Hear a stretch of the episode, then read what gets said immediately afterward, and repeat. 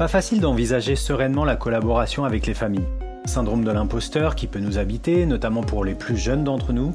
Contexte sanitaire qui tient à bonne distance sociale les familles de l'école. Sentiment parfois de se vivre comme un intrus dans des environnements qui nous sont peu familiers. Dans ce second épisode de notre série consacrée aux relations en famille, Anne Chiardola, à travers des conseils pratiques et des retours d'expérience, nous donne quelques précieuses billes pour penser et construire au mieux notre collaboration avec les familles. Je suis Fabien, bienvenue dans ce nouvel épisode d'être prof, le podcast. Alors bonne émission. Et bonjour Anne. Bonjour Fabien. Je suis très très heureux de te retrouver pour cette euh, deuxième partie de cette deuxième émission de cette série d'épisodes de podcast consacrés aux relations avec les familles. Alors avant de commencer un petit rappel euh, biographique te concernant Anne. Donc Anne, je rappelle que tu es conseiller, tu étais conseillère pédagogique de circonscription euh, depuis 2010, conseillère pédagogique départementale en EPS, conseillère technique auprès du ou de la DAZEN sur la prévention et gestion de la crise, formatrice académique. Tu es devenue euh, inspectrice de l'éducation nationale en circonscription en 2017 avant de rejoindre la direction au numérique pour l'éducation en tant que chef de projet premier degré. Tu te définis comme une étudiante à vie. Tu es titulaire d'un bac scientifique, lettres modernes, linguistique, psycholinguistique, psychocognitive, avec un titre de psychologue. Euh, tu es bien sûr intéressé par les sciences de l'éducation et tu mènes des travaux de recherche autour de l'école rurale, des gestes professionnels et de l'effet territoire sur les différents acteurs mais pas que.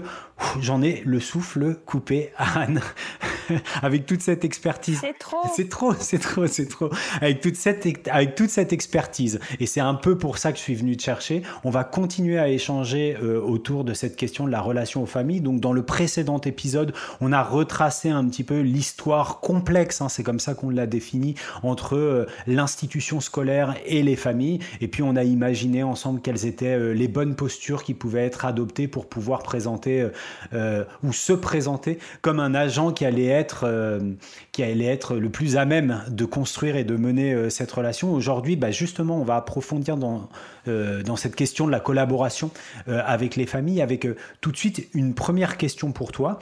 dans le guide pratique qu'être prof propose dans le cadre de son dispositif 4 rentrée 2020, je lis cette phrase dans la partie consacrée à la relation aux familles. Il est dit les parents adéquats seraient donc pour de nombreux enseignants ceux qui se conforment sans revendiquer, se montrent tout en restant à leur place.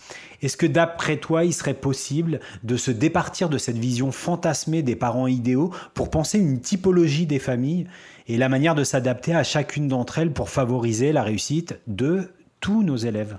Alors je dirais que notre vision, elle est euh, sous le prisme de nos propres fantasmes et représentations. Euh, d'où qu'on soit, on fantasme euh, un élève idéal, quand on devient parent, un parent idéal, un enfant idéal. Euh, donc on, a vraiment ses, propres représentations. Donc euh, bien, évidemment, quand on est jeune enseignant, quand on, commence la profession, on imaginerait bien euh, avoir des parents les plus respectueux. On a, on a quand même, voilà, on, garde nos critères. On, se dit qu'on notre sphère intime, professionnelle, voudrait être moins affectée par des des, parents qui pourraient venir chahuter notre autorité, euh, euh, demander une légitimité par rapport à notre côté très novice. Euh, voilà, on, fantasme, on, idéalise ce, ce, parent qui resterait à sa place et qui...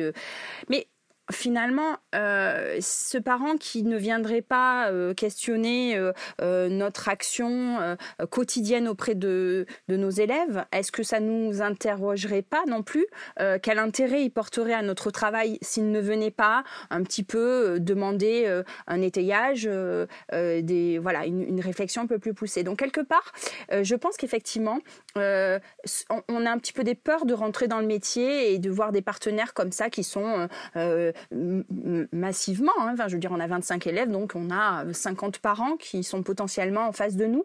Euh, et donc, du coup, on, souhaiterait qu'ils soient un petit peu moins présents parce qu'on en a peut-être un peu peur. Pour autant, je pense que sans aller vers la typologie, pour pas non plus accentuer, euh, on va dire, euh, euh, des catégories. Hein, là, on serait vraiment dans des classes sociales. à eux, je parle comme ça ça, réinterroge un propos que j'avais tenu à la précédente émission, qui est effectivement que nous, œuvrons quand on, est situé. C'est-à-dire que quelque part, le contexte euh, doit aussi nous préoccuper. Donc, dans la communication aux familles, effectivement, se, se renseigner, euh, savoir qui est l'autre pour pouvoir lui adresser une parole qui est euh, plus adaptée donc ça, on, on, rentre dans le, geste professionnel, mais euh, et, qu'il faudra construire pas à pas. Mais euh, on, dit les choses euh, en fonction de la réception que l'autre peut avoir. Et là, on est dans un modèle de communication qui est, qui est de la communication bienveillante. Hein. On est dans l'observation, on est dans l'expression des besoins, on, fait une demande. Donc on est, on est vraiment là-dedans. Et je pense que sans arriver à une typologie qui pourrait marquer et stigmatiser et là, on, donc du coup, être beaucoup trop rigide, euh, je pense que sur 25 élèves, pas un n'est pareil. Et donc, il y a 25 euh, communications à adresser à, chacun. Vraiment. Donc, euh, ce conseil d'observation et d'écoute attentive que j'avais déjà un petit peu donné pour, pour être plus, avoir une acuité de la relation et être fin dans sa relation.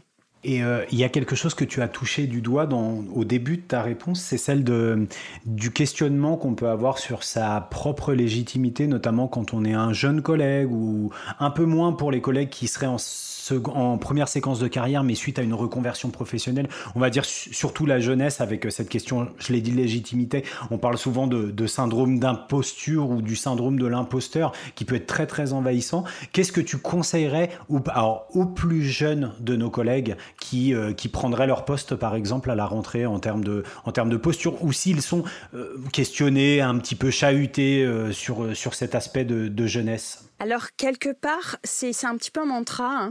Euh, souvent, j'ai une, petite phrase qui, quand j'ai arpenté les classes et les différentes écoles pour euh, accompagner euh, les jeunes collègues ou, plus récemment être en entretien de carrière avec eux. nous faisions le point sur voilà le, cœur de métier et le cœur de métier il me semble qu'il il faut avant tout incarner ses valeurs et euh, jeunesse ou pas jeunesse, euh, nous avons ces valeurs-là et euh, je leur conseillerais de les incarner. Car qu'ils sont, on avait déjà abordé la question de qui sommes-nous, donc vraiment travailler sur le, et là c'est entre guillemets un devoir de vacances qu'on pourrait leur conseiller, c'est faire le point sur qui ils sont, quelles sont les valeurs qu'ils véhiculent, quelles sont celles qui vont vraiment incarner. Et à partir du moment où on incarne ces, valeurs, on, est dans le geste juste, mais ça veut dire aussi qu'on les connaît. Ça veut dire qu'on a identifié euh, ses leviers, ses freins, qu'on a identifié ses qualités, ses défauts, ses talents euh, et qu'on est capable de, poser des limites claires entre l'autre avec un parent qui, est un parent plus âgé, euh, qui a de la bouteille, qui est imposant parce qu'il sait, etc. Parfois, euh, je pense que quand on incarne le, sens est, clair euh, et la légitimité, elle vient avec ça. Donc, euh, euh, pas des grands discours, pas de l'arrogance, pas je, sais, parce qu'on ne sait pas grand-chose tout au long de, nos parcours. Hein, mais par contre, je, crois en l'éducabilité, je crois dans la fraternité, je crois, voilà, ça sont des choses qu'il faut porter. Merci Anne, merci pour cette première réponse. Moi, je t'invite à, filer tout droit vers la deuxième question. Et je me souviens lors de la précédente émission, tu as parlé de la, loi d'orientation de, 2013, celle-là même qui a promu euh, le principe de coéducation comme un des principaux leviers de la refondation de l'école, et je ferme les guillemets que j'avais ouvert quelques secondes auparavant.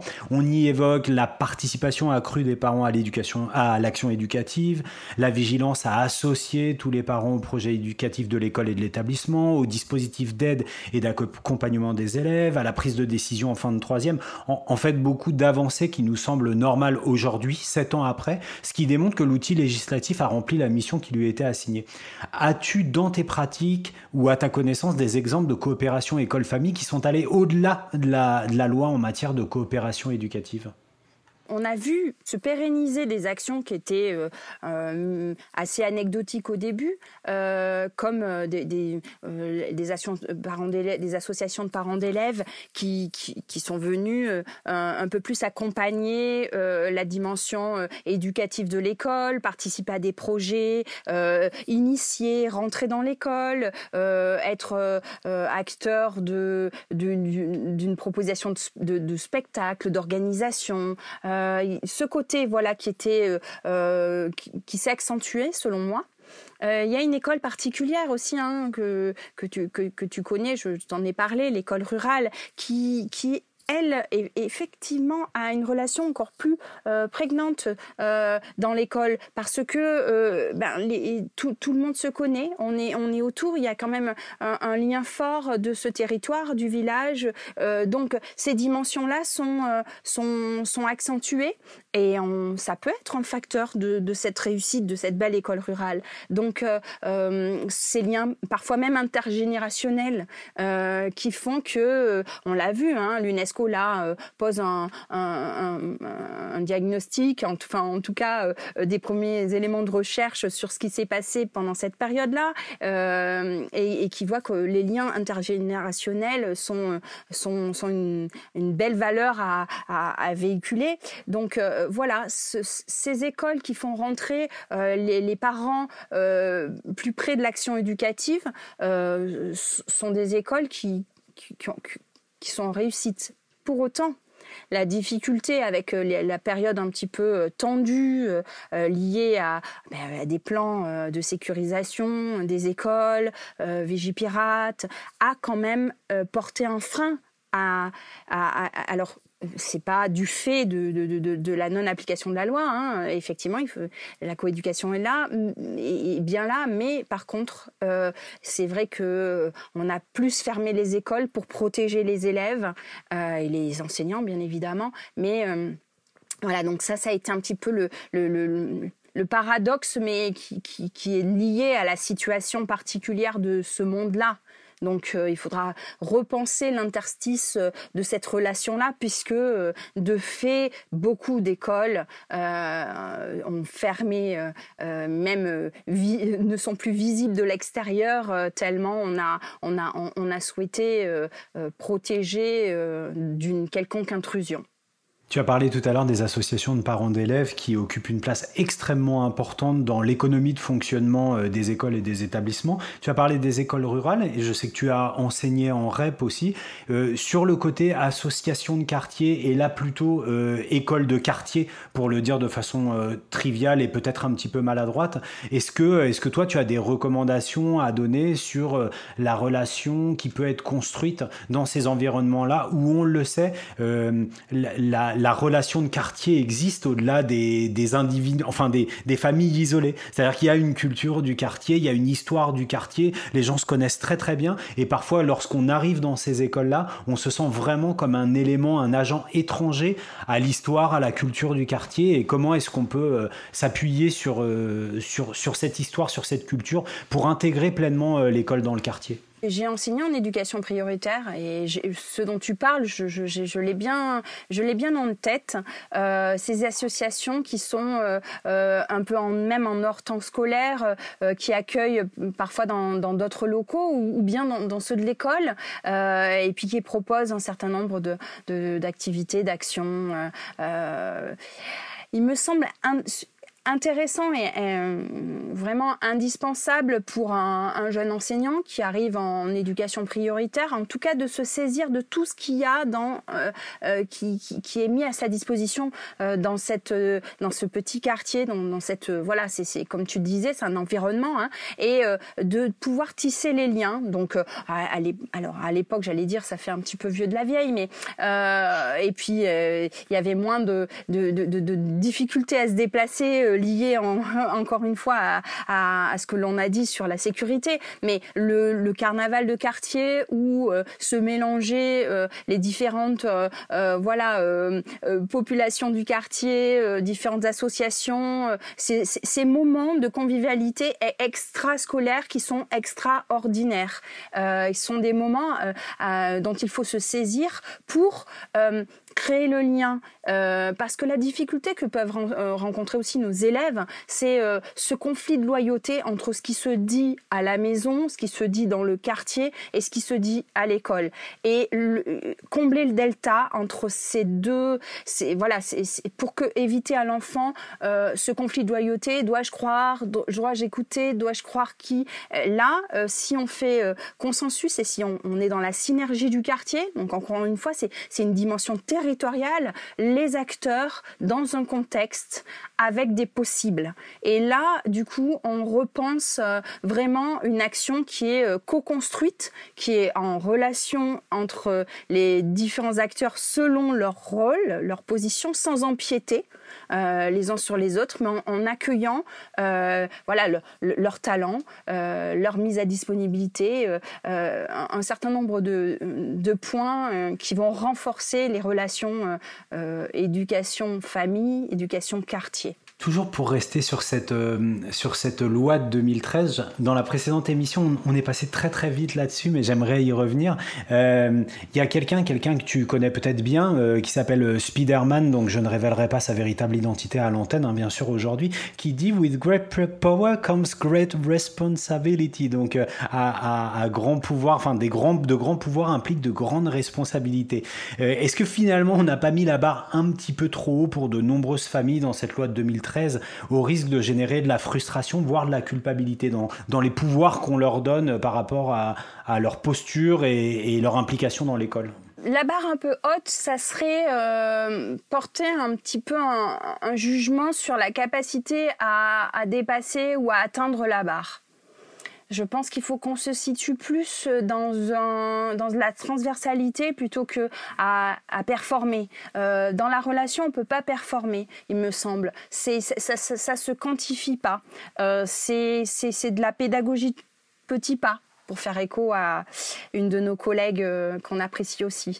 Euh, euh, c'est de voilà la relation, elle ne se décrète pas, elle s'apprivoise, elle voilà on, est sur sur des, des, indicateurs qui sont beaucoup moins repérables et mesurables, mais pour autant qui sont présents. Donc je dirais petit à petit, arriver à, étendre une, euh, on va dire un cercle de confiance un peu plus loin pour euh, faire venir dans, alors ça serait pas une matrice, hein, parce que du coup on aurait des des idées qu'on porterait nous et on les ramènerait vers, mais en tout cas vers ce, ce cercle de confiance entre des personnes qui sont plus éloignées euh, de l'école pour les, les, les, les, amener, donc peut-être les amener à comprendre que ils sont partenaires qu'ils ont leur mot à dire et que euh, parfois, par pudeur, euh, ils sont éloignés, comme on disait aussi à la précédente émission, euh, parfois par une histoire complètement personnelle avec l'école et qui, donc, ça réactive, hein, psychologiquement, ça réactive des échecs, des, des, erreurs et, des, des choses qu'ils ont mal vécues. Euh, dans leur quotidien d'enfants à l'époque. Et donc du coup, euh, je pense qu'il faut imaginer euh, des résonances petit à petit qui viennent apporter un éclairage à cette coéducation et pas l'évaluer comme ça sept ans après où en sommes-nous? Je, je, pense que il faut lui laisser le temps de, de faire des ricochets et d'aller de plus en plus loin vers euh, des, des, des familles qui seraient euh, euh, assez très, très, encore très éloignées de l'école. Et alors, une, peut-être une, une, dernière question, une dernière question, et là je te ramène à, un niveau extrêmement euh, pragmatique et précis, justement euh, à destination peut-être de, de, de, nos collègues qui vont découvrir euh, ce contexte, en tout cas cet exercice parfois périlleux, la construction de la relation avec les familles. Est-ce que toi qui as une expérience certaine dans cette relation, tu aurais quelques recommandations pour établir et maintenir une relation suffisamment saine et constructive? Je dis bien avec le plus grand nombre de familles, parce que je pense qu'il faut aussi mettre en garde. Il y a peut-être certaines familles avec qui le travail dépasse largement nos capacités d'action. Alors je dirais que hum, donc euh, j'ai abordé la question sur le fait de se connaître personnellement pour pouvoir savoir euh, ce qu'on est capable euh, d'entendre et ses propres limites et puis ses, voilà ses, qualités et ses défauts. Donc savoir bien d'où on, est situé et en même temps avancer vers une attitude, une posture qui soit cohérente. Euh, donc euh, cohérent, euh, qu'il soit une réponse professionnelle. Alors je, dirais, parfois, on, l'a dit, on est bousculé par quelque chose qui nous vient et on serait dans la réaction. Donc je pense que il faudrait arriver à, à pouvoir différer le temps de l'échange, euh, cadrer cet échange dans un, comme un acte professionnel qui est d'ailleurs qui fait partie aussi de notre métier, euh, donc qui est, qui, qui, voilà dans notre temps de travail. Euh, très cadré, très ritualisé, avec une entrée dans la relation, un accueil, un vrai accueil des parents, même si les parents pourraient venir de manière agressive, questionner, se poser, accueillir et regarder le parent, euh, prendre le temps de, de, créer ce, temps de relation, soit de différer parce que euh, on n'est pas non plus euh, dans la rapidité, il faut prendre rendez-vous.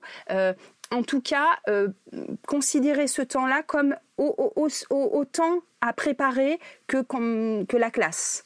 Euh, avec un rituel d'entrée, euh, un, rituel de sortie, une écoute attentive, des jalons posés euh, sur ce qu'on attend de la relation.